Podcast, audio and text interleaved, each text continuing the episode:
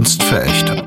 Der Hofer Kult Podcast mit Roland Spranger und Michael Gückel.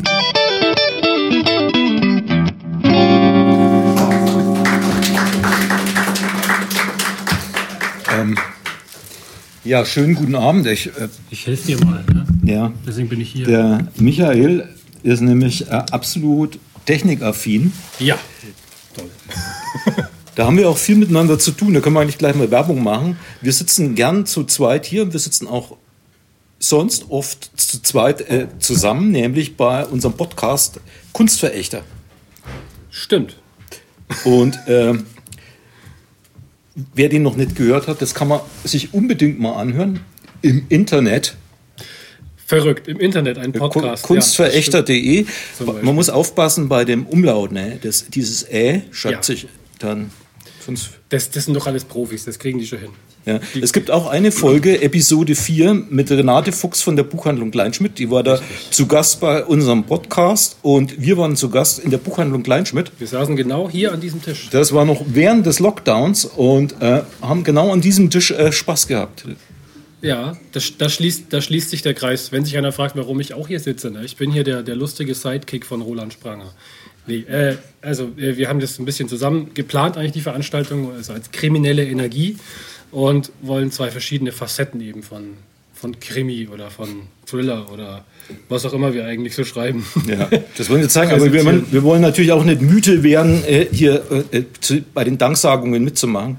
Eine Danke an die Buchhandlung Kleinschmidt, dass wir hier sein dürfen und äh, ans Galeriehaus, das jetzt auch wieder geöffnet hat, dass die Zahlen uns heute machen, miteinander machen, finde ich super.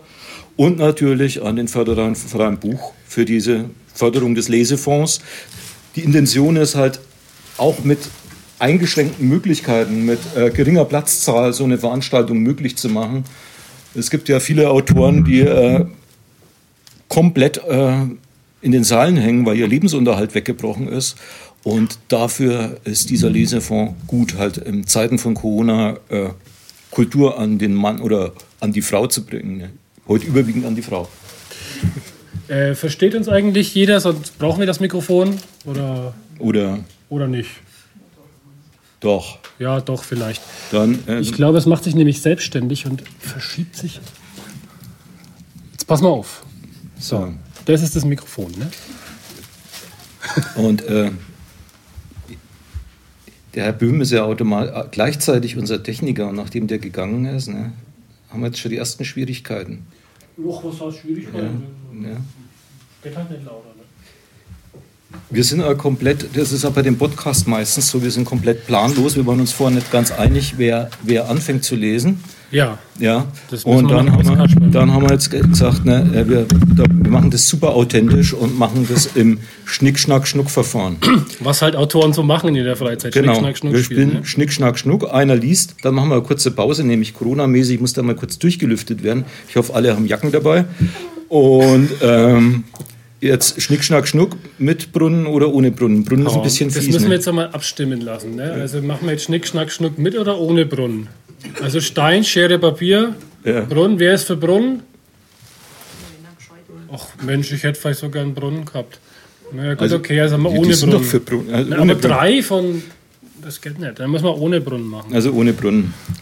Okay. Äh, wer gewinnt, fängt an, oder? Ach so, wer gewinnt, fängt an. Ah, du gewinnst. Dann machen wir das nicht dreimal? Ach so, dreimal. Okay, jetzt. Oh, ja, dann habt ihr euch gewonnen. Ja, siehst du, was Na dann. Ja, was ich euch heute vorstellen möchte, ist äh, dieses wunderschöne Buch, Tatort Fränkisches Seenland. Ähm, ich bin dazu eingeladen worden von dem Herausgeber Leonhard F. Seidel, ist ein Kollege, ein guter Freund von mir, der in, äh, das hätte ich fast gesagt, in Nürnberg wohnt. Den Fehler darf man natürlich nicht machen, der wohnt in Fürth. Und äh, der ist im Moment auch Turmschreiber in Abbenberg, also unten an der Fränkischen Seenplatte, und hat die Idee mit dem Ars Vivendi Verlag entwickelt, äh, ein Buch zu machen, das da eben an den Seen spielt, also Kurzkrimis, die an diesen Seen spielen. Und also das ist der große Brombachsee, es ist der Igelsbachsee. Ich habe eine Geschichte über den kleinen, am kleinen Brombachsee spielen lassen. Und äh, ich finde, das ist ein tolles Buch. Also es hat auch einen tollen gelben Rand. Ne? Also ich, ich mag das immer. Schön. Der, der, ist, der ist schön. schön. Erinnert mich ein wenig an den gelben Schnee, aber ansonsten ist schön. Ja. Ich, äh, aber Asvivendi äh, macht eigentlich wirklich schöne, schöne Bücher, hat man gerne in der Hand. Und ähm, auch die Autoren, die eingeladen sind, sind durchaus, finde ich, von mir mal abgesehen, ne, illustre Gesellschaft. Horst Eckert zum Beispiel, der hier auch schon bei Zahlen und Zeuge war und ich glaube auch schon wieder eingeladen ne, ist, hast du, oder irgendwann mal kommen soll wieder. Ist da zum Beispiel vertreten Thomas Castura, der in Bamberg äh, mit einer ganz tollen Kurzgeschichte, Tessa Korber, Friederike Schmö, also oder auch Leute, die eigentlich so gar nicht aus dem Krimi kommen, wie Pauline Füg, die eigentlich so äh, Poetry Slammerin ist. Und so sind auch ähm, zum Teil äh, Krimis zustande kommen, die nicht so ganz typisch krimimäßig sind. Und äh, ich glaube, meine geht auch in die Richtung. Ähm, ich fange jetzt einfach an. Ich lese die komplett. Das ist eigentlich unklug, weil man dann kein Verkaufsargument hat. Das, mein Verkaufsargument ist, es gibt noch andere tolle Autoren in dem Buch, die spannende Sachen geschrieben haben. Und äh, meine Story heißt, ich bleibe auf keinen Fall alleine hier. Lass doch den letzten Satz weg, das langt doch nicht. Können wir die doch dann trotzdem kaufen. Meinst du den letzten Satz soll ich weglassen? Das ist weg. Ja, schauen wir mal. Hast du eine Ausrede? Ausrede hört sich so negativ an. Hast du eine stichhaltige Erklärung für deinen Mann? Ich recherchiere. Ja, du hast es einfach. Autorinnen recherchieren immer, vor allem dann, wenn sie wie du historische Romane schreiben. Ich dachte, meine Bücher gefallen dir. Nicht so empfindlich. Sie gefallen mir, bis auf die Sexszenen. Mit denen könntest du dir noch ein bisschen mehr Mühe geben. Deshalb treffen wir uns ja. Recherche. Und was hast du deiner Frau erzählt? Ich gehe mit meinem Freund Olli wandern. Echt? Und das glaubt dir Greta? Olli wandert gern. Ja, und wie steht's um deine Wanderlust?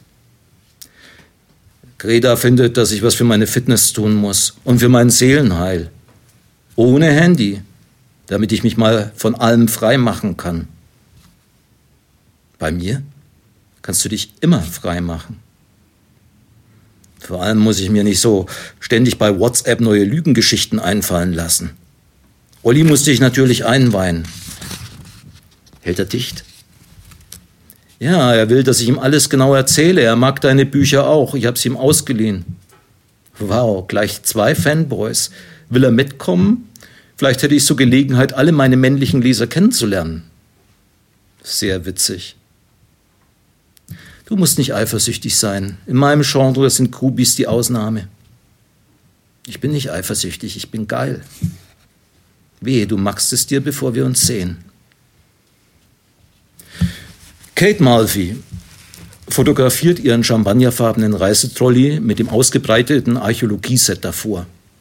Karabinerhaken, schön auffällig an der Umhängetasche platziert, ausklappbare Metallschaufel, Hammer, Lupe mit montierbarem Ständer, Pinsel, Pinzette. Natürlich wird sie das Archäologieset nicht brauchen. Sie hat es nur für die Show im Netz gekauft, 34,99 im Online-Shop. Sie stellt das Foto bei Instagram und Facebook ein. Sofort gehen die ersten Daumen nach oben und die Wow-Emojis mit offenem Mund gesellen sich dazu. Die Kundschaft will bedient werden.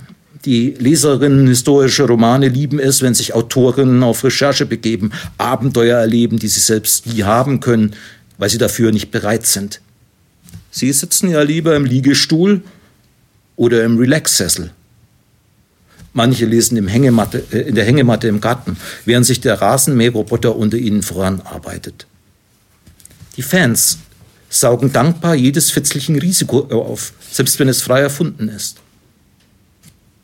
Kate Murphy ist ein Pseudonym, wohlklingender als Tatjana Zabel, die Frau, die wirklich die Bücher geschrieben hat. Zuletzt die nachtblaue Kathedrale, die Hexe und der Stein der Weißen, die Hure und der Bestfluch, Rosen und Asche. Von der Hexe und der Hure gibt es jeweils eine eigene Serie, fünf und sieben Bände. Im letzten Jahr hat Kate drei Bücher herausgebracht.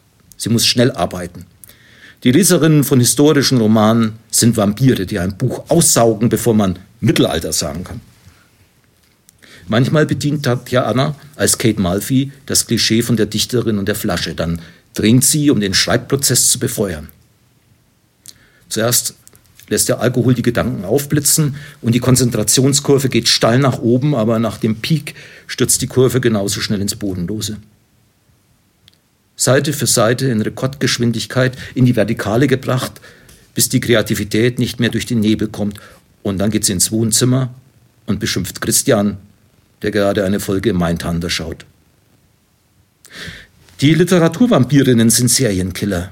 Sie verleiben sich Roman für Roman ein und glauben, dass die Autorin ihnen gehört, dass sie ein Anrecht auf sie haben. Beim Umblättern befeuchten sie die Zeigefinger, um das Umblättern effizient zu unterstützen. Page-Turner. Es ist ungewöhnlich, in einem Online-Leseforum auf einen Mann zu stoßen. Es ist sexistisch, dass einem sowas auffällt. Aber wenn es halt so ist.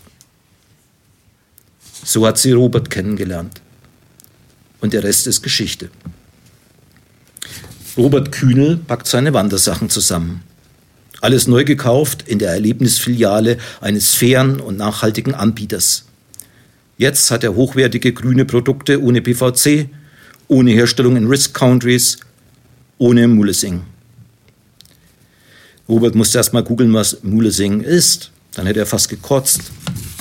Es bezeichnete das Entfernen von Fleisch und Haut um den After von Schafen, um sie von parasitären Fleischfressern zu schützen die vom Gewebe, der Körperflüssigkeit oder den Darminhalt des Wirts leben.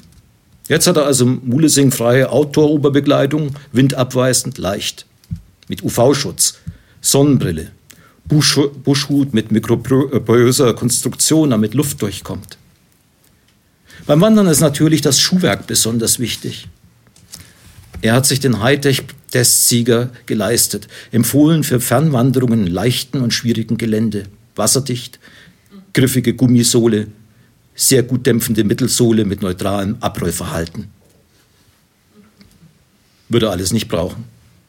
Er hat nicht wirklich vorzuwandern, sich Blasen zu holen. Natürlich muss er den Schuh eine gewisse Zeit tragen, damit er getragen ausschaut. Greta kommt mit dem Baby herein. Es schläft zufrieden auf ihrer Schulter und sabbert aus dem Mund. Das Baby hat noch keine Ahnung von dem ganzen Scheiß, der jeden neuen Erdenbürger erwartet. Ich freue mich, dass ihr endlich mal einen Männerausflug zusammenkriegt, sagt Greta. Und was freut euch daran? Es hat lange gedauert, bis ihr einen passenden Termin gefunden habt. Und du kannst es brauchen. Was willst du damit sagen? Wieso kann ich es brauchen? Du bist gestresst. Behandle ich dich schlecht oder, oder den Kleinen? Nein, du kannst einfach brauchen. Und wann dann beruhigt? Ich bin beruhigt. Danach bist du noch beruhigter. Greta dreht sich um und geht aus dem Zimmer. Ja, und danach bin ich noch beruhigter, denkt sich Robert. Er packt das Klappmesser ein. Rutschfester, gummibeschichteter Griff, schwarze Klinge mit partiellem Wellenschliff. Im Notfall kann ein Glasbrecher am Griffende Scheiben zertrümmern. Schaut cool aus und liegt gut in der Hand. Ein Klappmesser kann man immer brauchen. Tatjana klopft an der Badezimmertür. Die meisten ihrer Leserinnen können sich nicht vorstellen, dass Kate Malfi an eine Badezimmertür klopft, weil sie glauben, dass Autorinnen in ihrem Haus 24 Badezimmer haben, wie Harry Potter oder seine Erfinderin.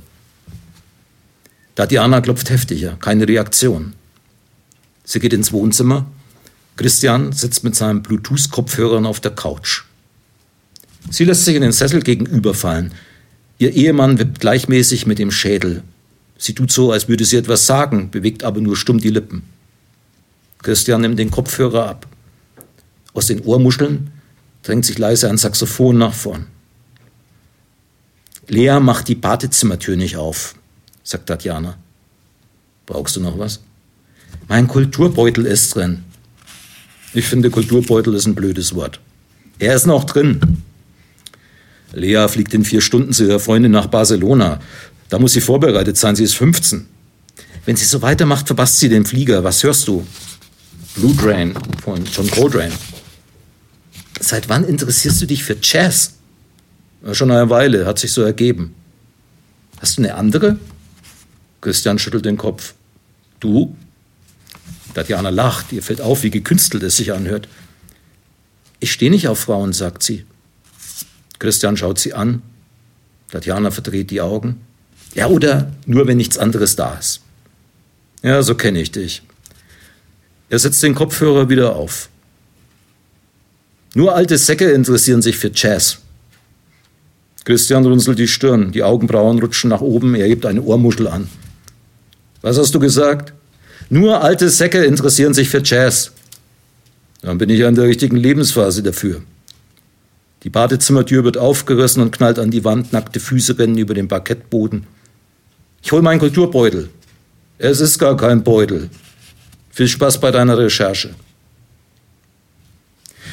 Natürlich können sich die Leserinnen Kate Malfi nicht in einem Stau auf der Autobahn vorstellen, wie sie sich links in die Rettungsgasse einreiht, damit die Feuerwehr zu einem umgestürzten Lastzug durchkommt, wie sie Fahrer und Beifahrerscheibe herunterfährt, damit ein bisschen Luft ins Auto strömt. Die Sonne bläst sich heute besonders auf, um klarzumachen, dass sie sich nicht mit sich spaßen lässt. Auf dieser Strecke braucht ihr derzeit 40 Minuten länger. Nachdem sich Tatjana lang genug durch die miese Chartmucke zwischen den Verkehrsmeldungen gequält hat, holt sie ihr Handy aus der Handtasche und verbindet es über Bluetooth mit der Audioanlage. Sie startet ihre Stau-Playlist und wippt eine Zeit lang mit dem Kopf. Dann macht sie die Musik aus. Wenn sie die Lines sie nicht mehr beruhigen, was dann? Robert Kühl kommt erstaunlich gut durch. Nicht mal Stop and Go, sondern meistens Überholvorgang mit Lichthube auf der linken Spur. Um die lange Fahrt sinnvoll zu nutzen, stellt er eine Sprachlern-App ein und absolviert eine italienische Lektion mit Redewendungen. Seine Aussprache gefällt ihm, sie ist sexy. Er betrachtet sich im Rückspiegel. So wie er aussieht, das Grübchen im Kinn, der Körper definiert, kann er natürlich jede Frau haben, aber Kate Malfi will er beeindrucken. Immer wieder obwohl sie sich nun schon oft hatten. Sie passen gut zusammen. Er hätte nicht gedacht, dass er einmal bei einem Star landet. Im Biosee-Hotel am kleinen Brombachsee wird er sofort über sie herfallen. Was er nicht weiß. Sie wird ihn erst einmal von sich wegdrücken, mehr mit diesem gebieterischen Blick, den nur sie drauf hat, als mit ihren zarten Händen. Roberts Grübchen am Kinn und der definierte Körper kommen nicht gegen die Stränge von Kate Malfi an. Das haben, heben wir uns für später auf, wird sie sagen. Ich habe heute Abend besondere Pläne für uns. Ihre geschminkten Lippen sind so nah an seinem Ohr, dass er ihren Atem spüren kann, als sie flüstert. Ich will, dass wir es im Freien machen, am See, im Wald, im Schlosspark, an einem öffentlichen Ort, an dem jeder Moment jemand erscheinen kann oder uns beobachtet. Ich glaube, es würde mich anmachen, wenn jemand zuschaut. Sie atmet absichtlich noch einmal kräftig in sein Ohr. Fast ist es ein Seufzen. Dann entfernen sich ihre Lippen wieder und lächeln ihn an. Hast du eine Decke und Zeckenschutzspray dabei? fragt Robert. Ich bin ja sehr für Spontanität. Aber der Zufall begünstigt nur den vorbereiteten Geist, antwortet sie in einem absoluten Tonfall. Dann fängt sie laut an zu lachen. Robert stand ein, bis Tatjana ernst sagt. Zuerst wird aber gearbeitet. Gearbeitet? Recherche. Ja, muss das sein? Muss.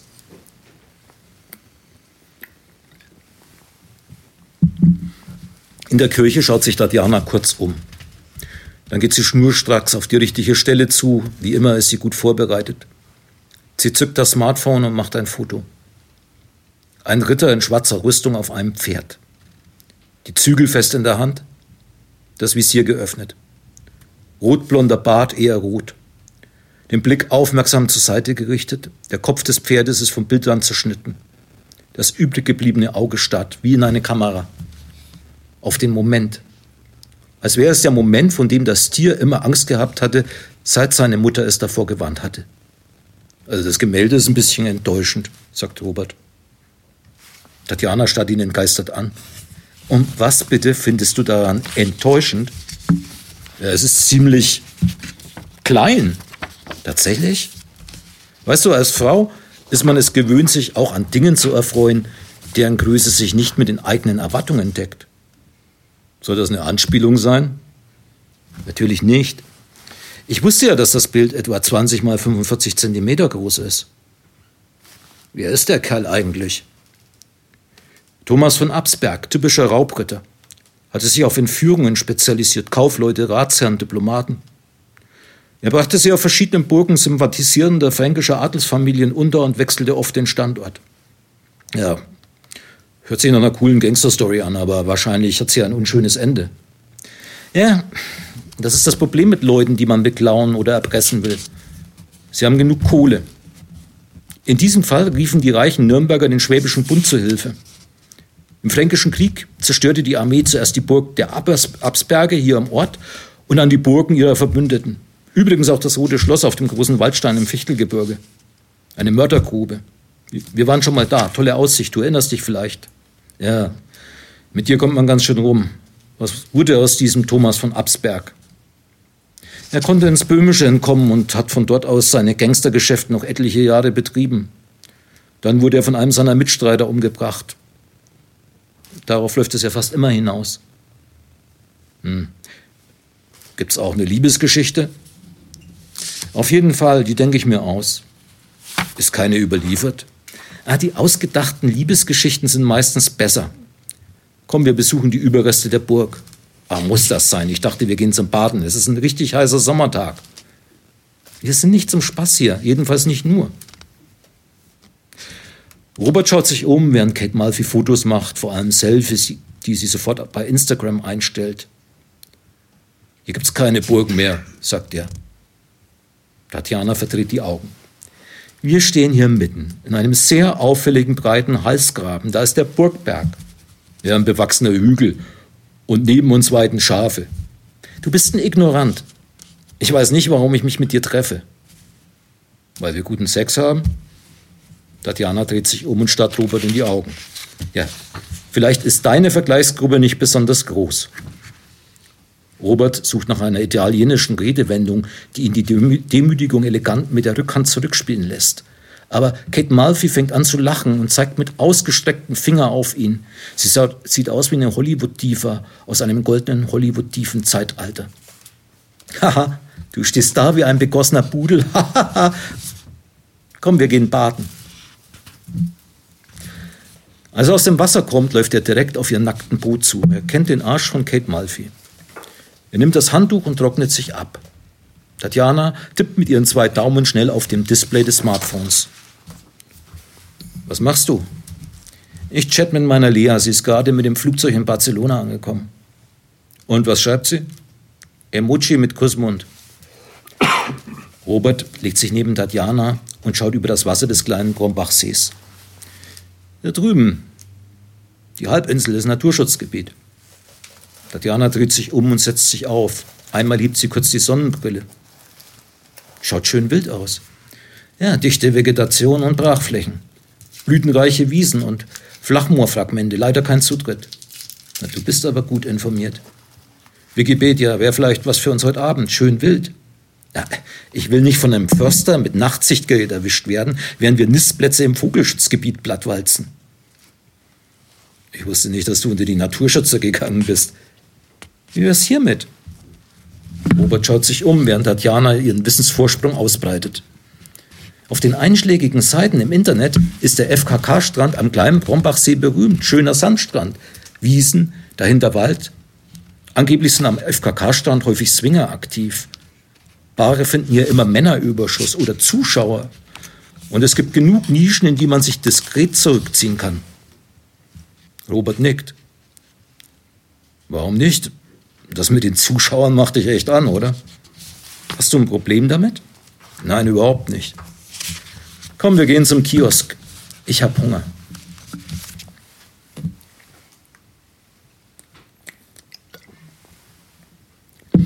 Tatjana betrachtet sich im Hotelzimmerspiegel.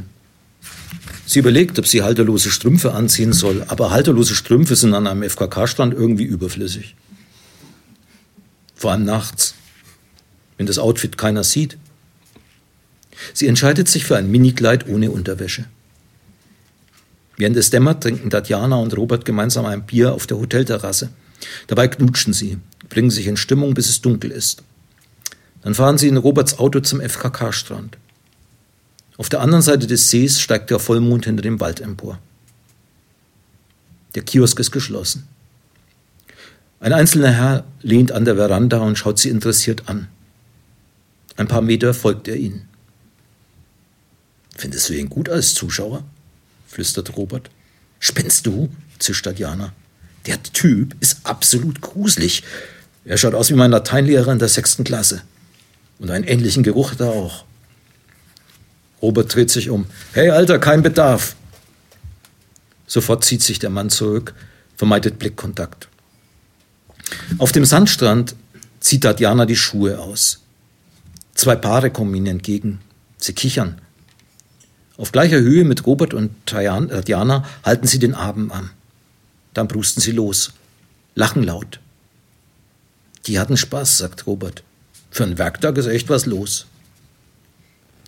Sie gehen an einem Defibrillatorkasten vorbei. An einer Umkleide, die genauso selten benutzt wird wie der Schockgeber. Weiter über eine Lichtung in den Wald. Nur ein kurzes Stück hinter den Bäumen kommt eine weitere Lichtung. Auf der Wiese liegt etwas. Also, ein Bar ist das nicht, sagt Tatjana leise. Männerüberschuss, antwortet Robert. Zuschauer oder Mitmacher, willst du doch. Sie bleiben etwa zehn Meter entfernt stehen. Eine einzelne nackte Person. Die Haut schimmert blau im Mondlicht. Tatjana breitet die Decke aus. Robert drückt seinen Unterleib von hinten an sie und fasst ihr grob an die Brüste. Sie kann seinen steifen Schwanz spüren. Sie gleiten auf die Decke, sie küssen sich wild. Seine Hand sucht sich unter ihrem Kleid den Weg. Keine Unterwäsche stört. Sie öffnet seinen Gürtel, seinen Reißverschluss und saugt ohne zu zögern an dem, was ihr entgegenspringt. Während sie den Kopf auf und nieder bewegt, schaut sie auf die regungslose Gestalt im Mondlicht, die blaue Haut.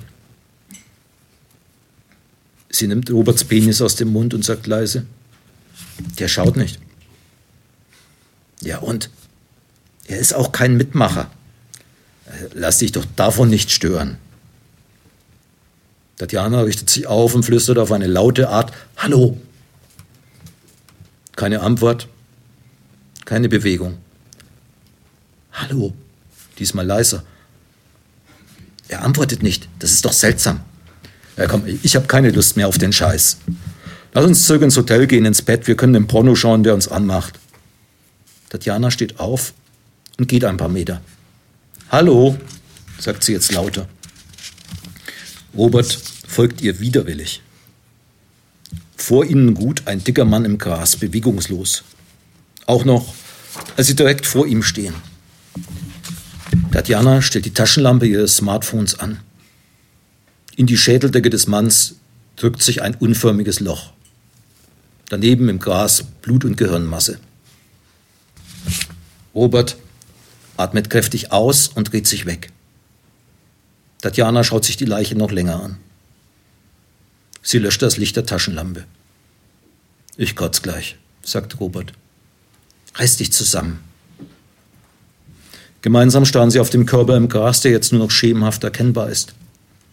Sie können sich atmen hören. Das Nichtatmen des Manns zwängt sich unnachgiebig dazwischen. Wir müssen die Polizei rufen, sagt sie und wischt über das Display ihres Smartphones. Warte! Robert hält ihre Hände umschlungen. Denk nach. Wenn wir die Polizei rufen, erfahren unsere Partner früher oder später davon, dass wir gemeinsam hier waren, dass wir eine Affäre haben. Sie lässt das Handy senken. ja. Das war natürlich abgesprochen. Per, per, per, perfekt gelaufen. Sie lässt das Handy sinken. Der ist ermordet worden. Ja, offensichtlich. Wenn du ermordet worden wärst, würdest du wollen, dass jemand die Polizei ruft? Stimmt, aber was hätte er davon, wenn unser Leben zerstört wird? Nichts. Wenn ihn ein anderer findet, könnte die Gerechtigkeit trotzdem noch ihren Sieg feiern. Ein anderer. Ja, spätestens morgen früh. Und so lange liegt der da. Das stört ihn doch nicht mehr. Tatjana macht nochmal die Taschenlampe an und leuchtet auf die Leiche. Oh, muss das sein? sagt Robert gequält. Sie macht das Licht aus. Er atmet schwer. Das Denken bereitet ihm Mühe. Äh, wir sollten wirklich abhauen. Tatjana schüttelt den Kopf. Du reagierst panisch. Der Mantelkern im Hirn ist besonders aktiv, deshalb willst du davonlaufen. Flucht hilft beim Säbelzahntiger, manchmal. Wahrscheinlich ist meistens der Tiger schneller. Wir können dem nicht mehr helfen. Ich will dafür nicht meine Ehe ruinieren. Ja, was ist mit mir? Ich verehre dich. Ja, mich oder Kate Malfi. Wir hatten abgesprochen, dass wir keine Ansprüche aneinander haben, dass wir alles in Freiheit genießen. Schon klar. Und wie willst du hier rauskommen? Spurensicherung, schon mal davon gehört? Ja, wir waren heute, doch schon heute Nachmittag hier. Oben an der Straße fährt ein Auto vorbei. Bis das Motorengeräusch verschwindet, Atem anhalten. Sinnloser Impuls. Okay, sagt Robert. Ich habe eine Idee. Es reicht, wenn nur einer von uns die Leiche findet. Wenn wir nicht miteinander in Verbindung gebracht werden, haben wir keine Nachteile. Und trotzdem rattert die Strafverfolgung los. Ich bleib auf keinen Fall alleine hier. Aber du musst. Sie leuchtet ihm mit der Taschenlampe ins Gesicht. Wa warum sollte ich? Die Polizei wird die Handydaten abgleichen. Man kann so feststellen, wer in der Umgebung der Leiche war. Sie löscht die Taschenlampe. Ja. Und dann bist du stress- und sorgenfrei raus, weil du ohne Smartphone wandern warst. Gönnst du mir das nicht? Ich dachte, du würdest mich lieben. Sie ohrfeigt ihn. Als er etwas sagen will, ein zweites Mal. Sie schweigen. Eine halbe Minute vielleicht. Oder eine ganze. Selbst die Zeit fühlt sich komisch an.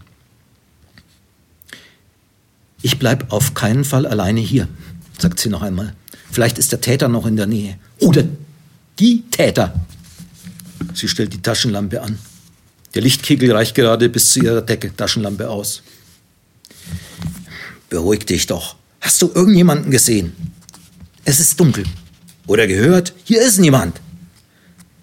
Vielleicht beobachtet uns der Mörder schon die ganze Zeit. Oder die Mörder.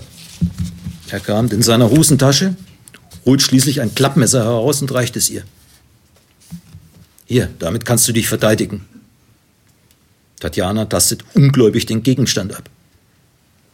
Mit deinem Klappmesser. Rutschfester, gummibeschichteter Griff, schwarze Klinge mit partiellem Wellenschliff. Im Notfall kann ein Glasbrecher am Griff in die Scheiben zertrümmern. Du bist ja doch ein Arschloch. Behalt dein Scheißmesser. Er steckt es in die Hosentasche. Was hast du denn von mir erwartet? Keine Ahnung, ein bisschen mehr. Natürlich sollte ich nichts erwarten. Er streichelt ihr übers Haar. Sie schlägt seine Hand weg. Wenn alles rauskäme, könnten wir uns nie mehr sehen, sagt Robert. Oder wir wären halt zusammengeschweißt, wir wären ein Paar. Wäre das gut? Ich weiß nicht. Wir sollten die Entscheidung nicht neben einem toten Mann treffen. Wenn ich weg bin, musst du die Polizei rufen. Warte am besten ein paar Minuten. Nicht, dass ein Streifenwagen in der Nähe ist und mich beim Ausparken stellt. Verpiss dich. Er rennt davon. Zuerst heben sich seine Umrisse noch vom Wald ab, von der Dunkelheit, aber dann verschmilzt er damit. Seine Schritte und sein Atem hören sich an, als würden sie nicht mehr zu einer festen Person gehören. Die Nacht macht sie lauter, multipliziert sie. Sie scheinen von überall herzukommen. Tatjana kann die Richtung nicht mehr mit Sicherheit bestimmen. Überhaupt wäre Sicherheit gut. Sie steht alleine auf der Lichtung im Mondlicht. Die Bäume beugen sich ihr mit unklarer Absicht entgegen. Das Schweigen des Toten ist allgegenwärtig, sogar der Wind hält den Atem an. Im Wald ist ein Geräusch zu hören. Als hätte auch er Angst, als würde er seufzen, röcheln, den Atem anhalten. Tatjana wählt den Notruf. Name, toter Mann, Ort. Es ist jemand unterwegs. Als das Gespräch beendet ist, fühlt sie sich so allein wie noch nie in ihrem Leben und Kate Malfi auch. Sowas denkt man sich gerne aus. Und auch die Leserinnen sind froh, wenn es fiktional bleibt. Robert ist weg. Eigentlich war er schon immer ein egoistisches Arschloch. Sie steht allein auf einer Lichtung und der Wald steht um sie herum. Neben ihr liegt ein Mordopfer. Vielleicht liegt sie gleich daneben. Sie will kein Loch in der Schädeldecke. Will sie nicht. Am Rand der Lichtung nimmt sie eine Bewegung wahr, nur aus den Augenwinkeln. Vielleicht spielen ihr die Sehnerven einen Streich. Sie sind nervös, wie der Rest ihres Körpers. Stresshormone streuen sich aus. Oder steht da einer? Da steht doch einer. Tatjana stellt die Taschenlampen-App wieder an und hält das Smartphone mit ausgestreckten Armen in den beiden Händen, wie es Cops im Fernsehkrimi mit ihrer Knarre machen. Der Lichtkegel des winzigen Lämpchens erhält nur die nächsten fünf Meter. Am Rand wechselt das Gras von grün zu grau. Knacks. Ein Ast bricht oder ein Knochen. Nicht aus der Richtung, in der sie den Schatten vermutete. Tatjana fährt herum, Gras und Dunkelheit. Sie dreht sich mit ausgestrecktem Handy um die eigene Achse. Für den Beobachter wird sie wie ein Leuchtturm ausschauen, für den Mörder. Sie löscht die Taschenlampe. Das Handy behält sie in der rechten Hand, sicherheitshalber. Sie hält den Atem an und beginnt im Kopf zu zählen, damit sie es möglichst lange schafft, nicht Luft zu holen. Sie stellt sich vor, dass sie taucht. Sie muss Leute aus einem U-Boot retten oder einen Schatz bergen. Dann muss sie doch atmen, viel zu laut. Sie will nicht erwürgt werden. Sie will nicht keine Luft mehr kriegen, sterben. Wie stehe ich denn da, denkt sie, wie auf dem Präsentierteller vom Mondlicht schön ausgeleuchtet, wie ein Reh, das im Fadenkreuz stehen bleibt. Dabei müsste es doch im Zickzack pflichten, bis es aus dem Schussfeld ist. Tatjana rennt los. So schnell ist sie nicht mehr gerannt, seit sie in der fünften Klasse gegen ihre Erzfeindin Nicole Wagner im 400-Meter-Lauf gewinnen wollte. Sie rennt Richtung Straße, weg vom Mörder, dorthin, wo in der Ferne die Polizeisirenen zu hören sind. Von der Lichtung in dem Wald, von Gras zu Wurzeln, die dich backen wollen. Eine erwischt Tatjana, sie fällt. Alles tut ihr weh, die Schulter, das Gesicht, vor allem der Knöchel. Er spricht zu ihr, er will, dass sie humpelt. Halt die Fresse, denkt sie und rennt weiter, ohne auf die Schmerzen zu achten. Sie will nicht erwürgt werden, sie will auch kein Loch im Schädel. Die Sirenen sind schon viel näher. Jetzt bloß nicht schlapp machen. Blaulicht leuchtet durch den Wald, die Rettung, die Kavallerie, den Hang hoch, auf allen Führen und dann auf die Straße. Sie wird von einem Streifenwagen erfasst und fliegt durch die Luft. Einen Moment schwebt sie. Als sie auf dem Boden aufkommt, tut es weh. Dann gehen die Lichter aus.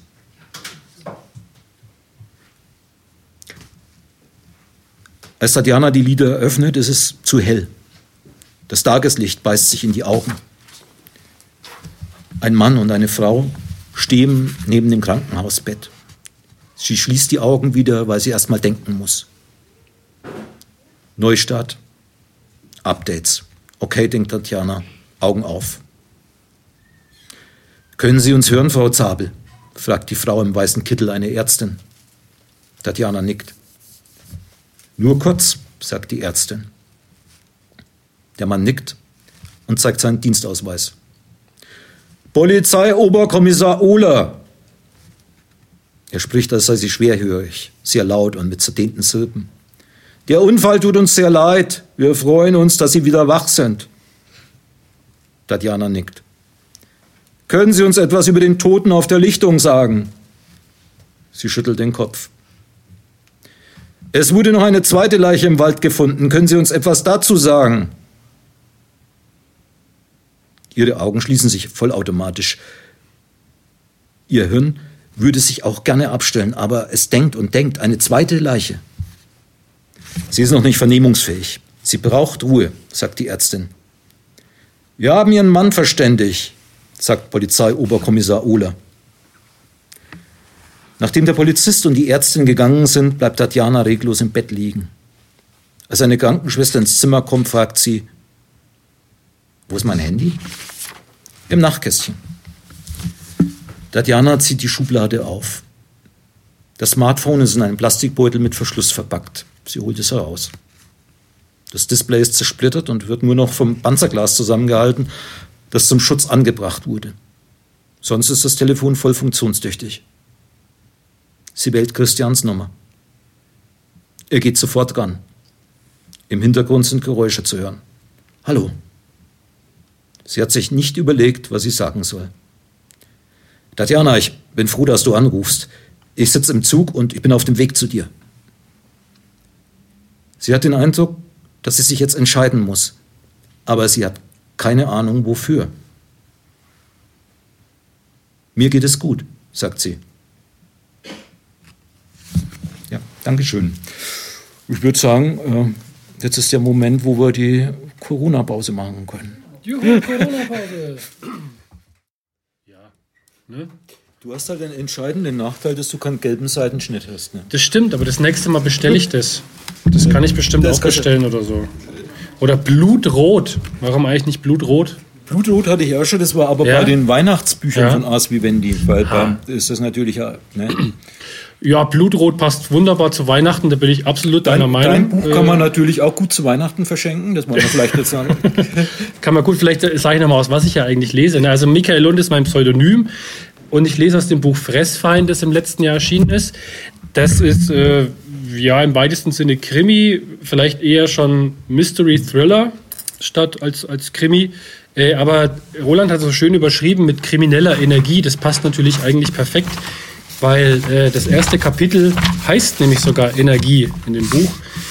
Und ich lese einfach ein bisschen. Ich bin auch äh, ganz froh, dass äh, nach dem gemütlichen Anfang von Rolands Geschichte dann doch noch Hirnmasse vorkam, weil äh, sonst, sonst käme ich mir wieder, wieder Brutalo vor.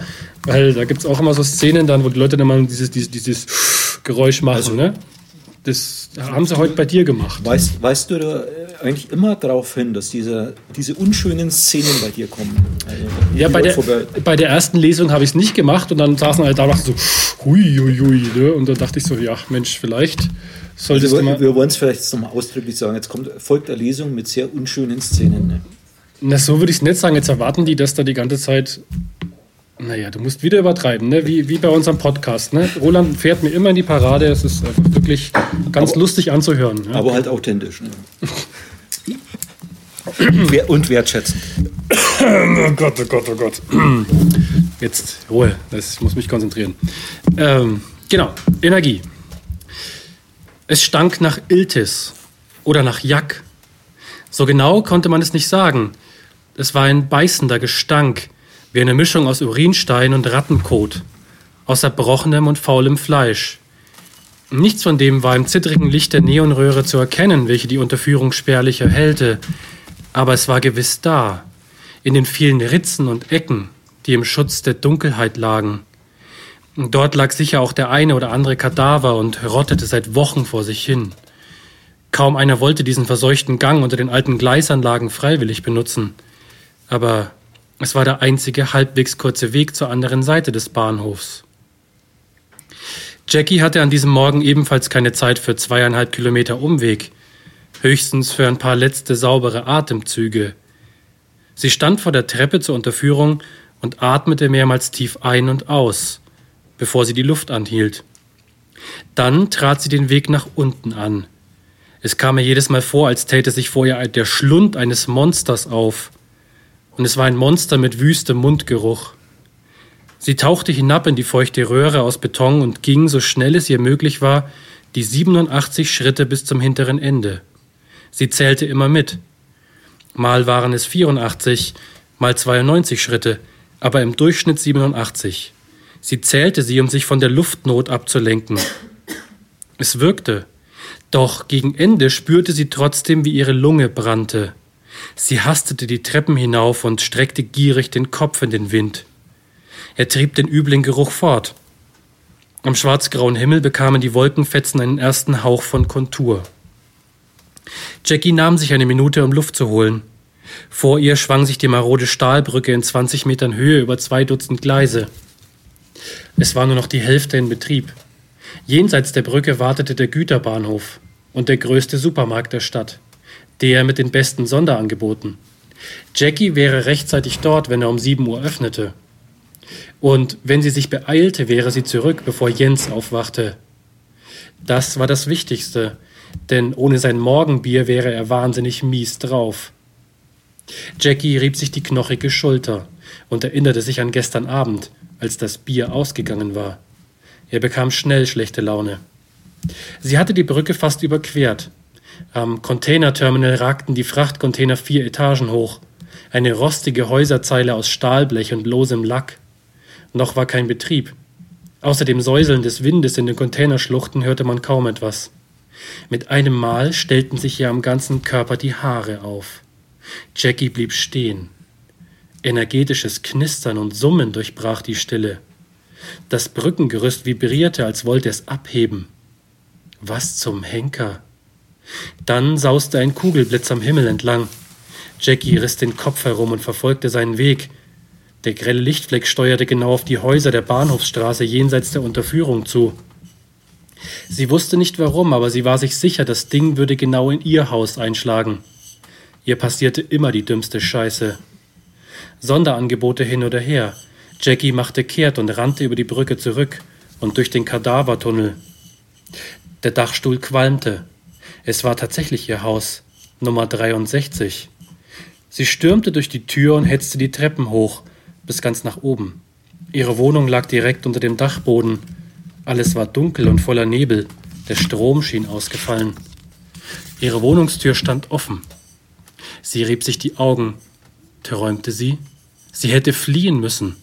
Das war genau der richtige Zeitpunkt, um sich auf und davon zu machen, alles stehen und liegen zu lassen.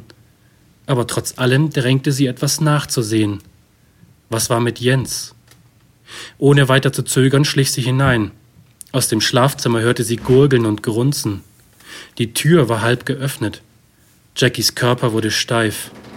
Vor dem Bett stand mit dem Rücken zu ihr ein schuppiges, hünenhaftes Biest mit langen Klauen. Dahinter lag Jens. Es hatte ihn aufgeschlitzt, seinen ganzen fetten Wanst, die Augen quollen heraus. Jackie schrie nicht, sie weinte nicht. Der groteske Anblick bereitete ihr auf eine merkwürdige Art sogar ein wenig Befriedigung. Dann traf sie die Erkenntnis, dass ihr womöglich das Gleiche drohte, sobald sich das Ungetüm umdrehte. Sie stolperte rückwärts ins Wohnzimmer und stürzte über den Couchtisch. Im Fallen räumte sie Dutzende Bierflaschen und übervolle Aschenbecher ab. Das Ungetüm drehte ruckartig den Kopf herum und riss die restlichen Eingeweide aus Jens Bierbauch. Blut und andere Flüssigkeiten flossen heraus. Dann kam es ihr nach.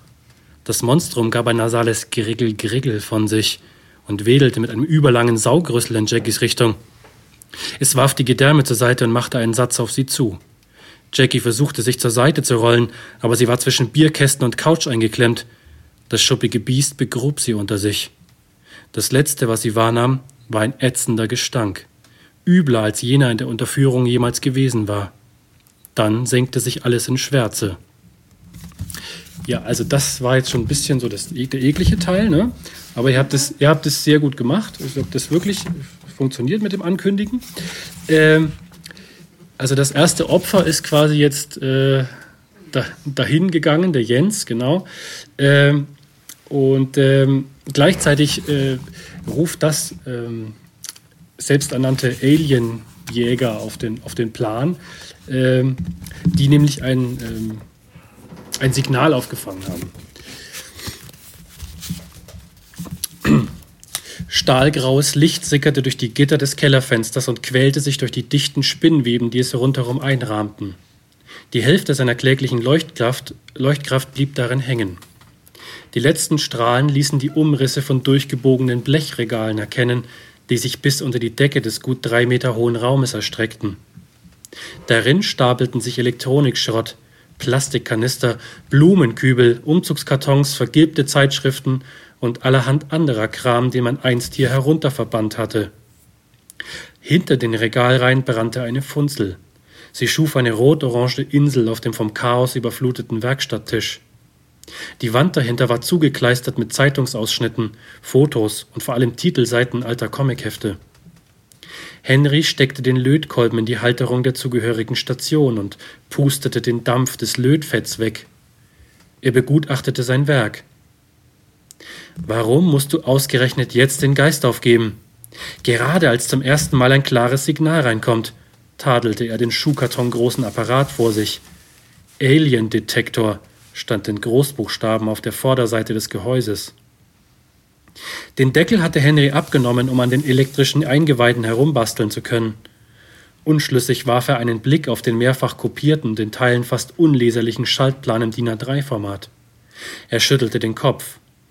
Er war sich im Grunde recht sicher, dass er den Detektor richtig zusammengebaut hatte, aber bei der Qualität der Anleitung konnte man ein gewisses Restrisiko nicht ausschließen. Rauschen und Gluckern sausten über Henrys Kopf hinweg. Er sah hoch zu den Abwasserrohren, die offen an der Decke verliefen, genau über seinem Arbeitsplatz. Er konnte sich einfach nicht an dieses Geräusch gewöhnen, das jedes Mal seine Gedanken unterbrach, wenn oben jemand spülte. Henry schüttelte den Gedanken an das Abwassersystem ab und kramte weiter in einer Kiste mit den elektronischen Bauteilen. Irgendwo musste eine Ersatzspule liegen. Die letzte war eindeutig durchgebrannt. Vermutlich, weil der Detektor überlastet wurde. Und das hieße, die Aliens wären ganz in der Nähe. Henry genoss den Gedanken. Wenn das stimmte, wäre der Moment, auf den er so lange gewartet hatte, gekommen. Ich springe mal ein bisschen, äh, weil wir haben heute nicht so viel Zeit und ich möchte auch euch nicht äh, furchtbar langweilen damit. Außerdem habe ich keinen Plan, wie lange ich schon lese, ist auch egal. Ähm, wir lernen jetzt noch einen äh, Ermittler kennen, weil so ein, so ein Krimi über einen Tote, da braucht man irgendwie auch einen, der offiziell ermittelt. Äh, das ist der Kommissar Bernhard Hausmann, der natürlich auch Wind von dem Fall bekommt. Kommissar Bernhard Hausmann starrte auf den gelben Notizzettel auf der Akte, die vor ihm auf dem Schreibtisch lag. Da haben wir es wieder. Er mochte sie nicht öffnen. Immer wenn die Kollegen keinen Ansatz fanden oder keine Lust hatten, sich einem Fall zu widmen, schickte man solche Akten zu ihm. Das ist was für unseren Bernhardiner, hatte die Assistentin des Chefs in zuckersüßem Tonfall getrellert. Bernhard war sich nicht sicher, ob sie ihn damit aufziehen oder ihre Sympathie ausdrücken wollte. Fettsack aufgeschlitzt und ausgeweidet, Freundin flüchtig, stand auf dem Notizzettel, den sie darauf geklebt hatte. Er verspürte keinen besonderen Drang, den Deckel des Ordners aufzuschlagen. Es lebten nur für Irre in dieser Stadt. Dann schlug er ihn doch auf, denn Pflicht ist Pflicht. Puh, pustete er heraus, als ihm die Tatortfotos entgegensprangen. Auf einem Bett lag ein offenbar bis vor kurzem stark übergewichtiger Mann. Sein Körper hatte mit der Zeit eine tiefe Kuhle in die Matratze gedrückt. Nun versank er fast da drin. Das, was von ihm übrig war, schwamm in einer rotbraunen Lache in der Liegekuhle. Die Bauchdecke des Mannes war aufgeklappt und die Haut hing rechts und links in Fetzen schlaff herunter, teilweise fast einen Meter weit. Auch das Gesicht und die stämmigen Beine des Mannes wirkten wie eingefallen. Nein, ausgezehrt so als hätte jemand eine Fettabsaugung an dem Mann durchgeführt und dann mitten im Vorgang einen epileptischen Anfall bekommen. Hm. Hausmann sah an sich herunter und betastete sein Bäuchlein. Er müsste auch dringend abnehmen, aber so wollte er nicht enden. Und das konnte kaum die flüchtige Freundin des Opfers getan haben. Sie war wegen diverser Ladendiebstähle Polizei bekannt, aber laut Akte war sie nur 1,58 Meter groß und wog gerade mal 45 Kilo. Er notierte sich die Adresse des Tatorts. Bahnhofstraße 63. Sein Pflichtgefühl verlangte, dass er sich das selbst ansah. Man merkt, ich bin so ein bisschen inspiriert von manchen äh, Orten hier in dieser Stadt. Der eine oder andere äh, kennt vielleicht auch den Kadavertunnel noch aus eigener Erfahrung, der da, äh, der, der da vorkommt. Das hat sich irgendwie bei mir eingeprägt. Und ähm, bitte?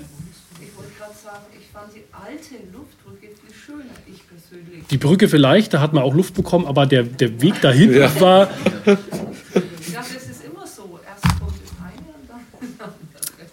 Ja, das nennt man im literarischen Betrieb Fallhöhe. Ne? Das ist so, genau, du hast das ja alles äh, exakt recherchiert. Ne? Exakt, ich hab, war vor Ort.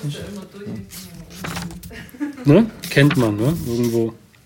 Genau, ich lese, ich lasse es noch ein klein, äh, noch ein paar andere auf, auf den Plan treten, weil dieser Henry ist nicht allein. Es gibt so eine, eine ganze Alienjäger-Truppe, die dann äh, dem hinterher spürt. Und die sind ganz putzig, deswegen können wir die vielleicht noch kurz kennenlernen. Ne, was sagst du?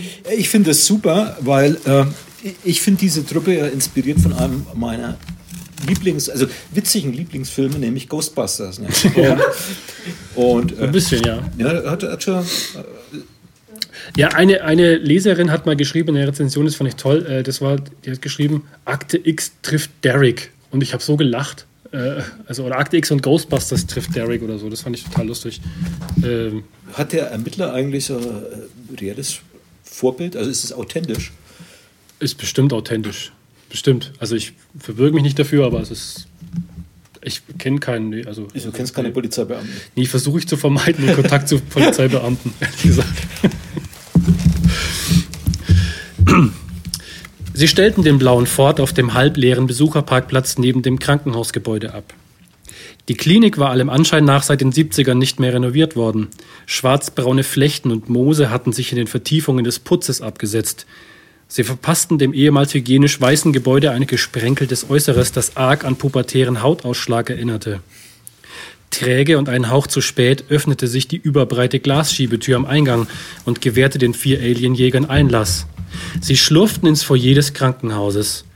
Der unverwechselbare Geruch von feuchtem Auswurf und antiseptischen Lösungen stieg ihnen in die Nase. Die Wände hatten die Farbe von stark verdünntem Waldmeistersirup, wohingegen das Muster des Linoleumbelags an angebrannte Hafergrütze erinnerte. Sie ließen sich im Wartebereich am Fenster nieder. Was jetzt? fragte Salbe. Wir können kaum mit dem Detektor durch die Gänge rennen und in die, Richt und die Richtung anpeilen, meinte Henry. Ja, das wäre etwas zu auffällig, stimmte Breeze zu. Ich könnte mir einen Arztkittel schnappen und in den Patientenakten stöbern, schlug Pfitzmann vor. Meinst du, das merkt keiner, wenn plötzlich ein wildfremder Arzt auftaucht und sich Akten schnappt? hakte Henry ein. Ja, und außerdem weiß ich nicht, ob du überzeugend bist, ergänzte Breeze. Immerhin habe ich einen Doktortitel, sagte Pfitzmann. Ach, ich vergaß. In welcher Disziplin war das doch gleich Quantenhypnose? zog ihn Breeze auf. Astromolekulare Kinetik, sagte Pfitzmann patzig. Von einer Universität in Novosibirsk, legte Breeze nach. Hat jemand eine bessere Idee? fragte Pfitzmann. Schweigen machte sich breit. Na also, dann lasst mich machen. Ihr wartet hier, ordnete er an. Breeze wollte ihn zurückhalten, doch schon war Pfitzmann aufgestanden und um die Ecke geschlichen. Der lässt uns noch auffliegen mit seiner dämlichen Aktion, sagte Breeze. Lass ihn, wir konzentrieren uns auf unsere Tarnung, schlug Henry vor. Am besten wäre es, wenn wir so kränklich wie möglich aussehen, während wir hier warten. Er musterte seine beiden Kollegen. Ihr macht das schon recht gut, muss ich sagen. Breeze legte den Kopf schief und bedachte Henry mit einem abschätzigen Blick. Danke, Papa. Salbe kümmerte die Diskussion wenig. Er sah hinaus auf den Parkplatz, auf dem ständig Autos ankamen und wieder wegfuhren. Der Bus von Breeze war von hier aus gut zu sehen. Es dauerte keine fünf Minuten, da erregte ein hagerer Typ im grauen Mantel seine Aufmerksamkeit. Er ging mehrmals um den Bus herum, sah zu allen Fenstern hinein und beugte sich zu dem Kennzeichen hinunter. Hin und wieder machte er sich Notizen auf einem kleinen Spiralblock. Leute, ich glaube, da draußen ist ein Agent der Regierung, sagte Salbe, ohne seinen Blick von dem grauen Mantelträger abzuwenden. Henry und Breeze rückten näher an das Fenster und spähten ebenfalls hinaus. Was will der Heini an meinem Bus? echauffierte sich Breeze. Er ging in Gedanken alle Gegenstände, Einbauten und Dokumente durch, die keinesfalls in die Hände eines Regierungsbeamten fallen durften. Das muss wirklich ein Agent sein, meinte Henry. Der sieht so grau und öde aus, der arbeitet auf jeden Fall für eine Behörde. Mir gefällt das nicht. Der macht sich Notizen. Ich habe lauter verdächtige Aufkleber an den Hecktüren. In dem Moment kam ein alter, dunkelgrüner Mercedes angefahren und stellte sich direkt auf den Platz neben dem Bus. Der Mantelagent drehte sich beiläufig um und verschwand hinter dem Transporter aus dem Sichtfeld. Ein dicklicher Mann mit Schnauzbart stieg aus dem Mercedes, zog ungelenk seine braune Korthose hoch und knallte die Tür zu. Er beäugte ebenfalls die mit Aufklebern gepflasterte Rückseite des Forts, doch er hielt sich nicht lange damit auf und machte sich auf den, Weg, auf den Weg Richtung Eingang. Na gut, lass uns wieder ganz unauffällig tun, sagte Henry und schnappte sich eine Zeitschrift von dem Tischchen neben sich. Proktologenrevue stand in großen goldenen Buchstaben auf dem Titel. Der dickliche Mann trat an den Tresen am Empfang und zeigte der Dame dahinter einen Ausweis. Henry spitzte die Ohren. Einzelne Wortfetzen wehten sie mir rüber. Sonderermittler, Polizei, Operation, Zoo, Verdächtige. Wir sollten dem da folgen, raunt der Breeze und Salbe zu. Ja, ja. ich glaube, das reicht. Wollt ihr noch mehr hören? Nee, oder?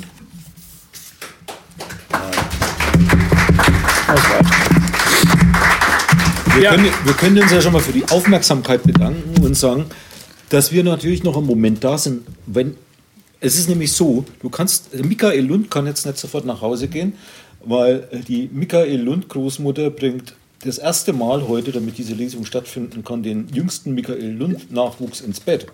Und da will er natürlich ungern dazukommen. Wenn es also noch Fragen gibt, zum Beispiel, wie äh, kann ich selber so ein schönes Buch machen, wie Fressfeind, was muss ich dafür tun, könnt ihr den Michael gern diese Fragen stellen. Wer noch ein Bier trinken will, kann das gerne mit mir tun.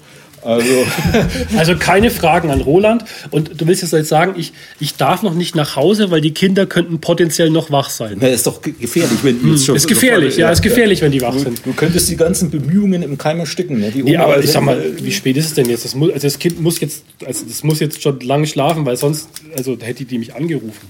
Ja, dein Handy brummt ja die ganze Zeit. Mir ist es aufgefallen, das dass du mich vorhand die ganze Zeit, äh, einmal brummt mein Handy, dann schaust du mich strafend an und deins das hat gebimmelt. Das, das, hat ja gebimmelt. Das hat ja nicht gebrummt, das hat gebimmelt. Ja. Ja, das ist der das Fehler. Ist, das ist der Google-Assistent, der sich immer unmotiviert dazu. Keine Ahnung, was du da gesagt hast. Das ist die Handy-Etikette, weißt du? Brummen darf so viel, so viel wie es will, dann wissen die anderen Leute, der hat sich bemüht, das leise zu machen. Wenn es klingelt, dann heißt es, na, das hat er aber vergessen. Ne? Das, das geht dann nicht. Hm. Verstehst du? Das ist der feine Unterschied. Und deswegen ne, kann jetzt ja jeder sich selbst ein Urteil bilden. Also, noch einmal vielen Dank an die Damen und Herren Brix und Böhm und, äh, bei, und Zahlen und Zeuge. Und äh, danke, dass ihr heute hier wart.